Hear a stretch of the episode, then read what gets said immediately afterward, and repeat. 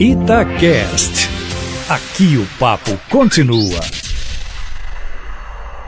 Pois é, mas agora, depois de algumas trovoadas, é, é definitivo. Desde ontem, o presidente Jair Bolsonaro já não pertence ao PSL, partido a que recorreu para concorrer à presidência da República no ano passado. Hoje, os advogados de Bolsonaro entregam ao TRE do Rio de Janeiro, onde ele é eleitor, o pedido de desfiliação dele. E parte agora, junto com seu filho Flávio, que por ser senador também não pede o mandato, para a criação do Partido Aliança para o Brasil. Uma troca de partido assim no início do mandato é coisa rara na política do país, em se tratando de um presidente da República, mas também não chega a ser uma coisa inusitada quando se trata de Jair Bolsonaro, um político que não parece ter parâmetros na política nacional.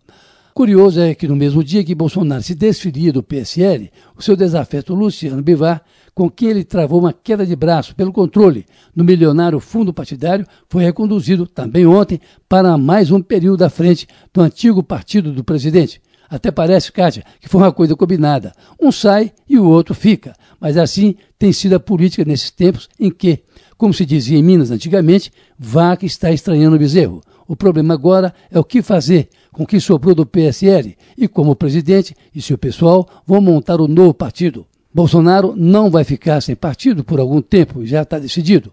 A primeira preocupação de Bivar é tentar segurar a maior parte dos 53 deputados que o PSL ainda tem. Não vai ser fácil, porque quem está no poder é Bolsonaro, do antigo partido, e a tendência é de ele levar pelo menos uns 30 deputados para a futura legenda. Nesse caso, é preciso que os que forem migrar para a nova sigla esperem antes de qualquer decisão para não perder os seus mandatos, a menos que haja algum acordo, como aconteceu com Alexandre Frota, que não perdeu o mandato por conta de um acordo com o PSL.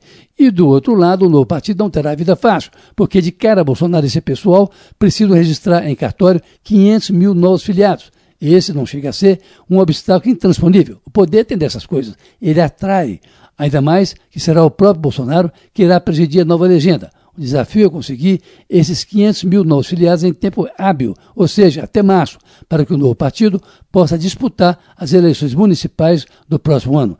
Bolsonaro já disse que pretende disputar prefeituras de 200 municípios, pelo menos, o que se impõe novamente como um novo desafio. Mas olha, Eustáquio, difícil é para nós. Para o presidente da República não chega a ser uma tarefa tão complicada assim. De qualquer forma, agora não tem mais volta. Bolsonaro e sua turma no Aliança para o Brasil e Luciano Bivar na frente do PSL. Não custa repetir, a disputa entre eles não foi por um, digamos, ideário político, por questões ideológicas, mas pelo controle financeiro do partido, que deve alcançar aí quase um bilhão de reais no próximo ano, graças ao fundo partidário e ao fundo eleitoral. O senador Flávio, que também se desfiliou ontem, havia pedido o diretório do Rio de Janeiro, do PSL, assim como seu irmão Eduardo de São Paulo. Eles já estão indicando as novas lideranças nesses estados. E assim vai ser também, provavelmente, com o ministro do Turismo aqui em Minas, Marcelo Álvaro Antônio. Mas ontem, quem manteve o protagonismo do jogo político foi o Congresso. Mais uma vez, foi votada a PEC paralela, a que cuidou de colocar na reforma da Previdência os militares e os estados e municípios. E hoje, o Congresso deve começar pela CCJ a reforma do Código de Processo Penal, para mudar um artigo e assim permitir a validade da condenação em segunda instância, na tentativa de driblar a decisão do Supremo Tribunal Federal, que manteve a cláusula pétrea do trânsito em julgado e a presunção da inocência. Mas esse assunto vai esbarrar novamente no Supremo. É só esperar um pouco. Carlos Lindenberg, para a Rádio Itatiaia.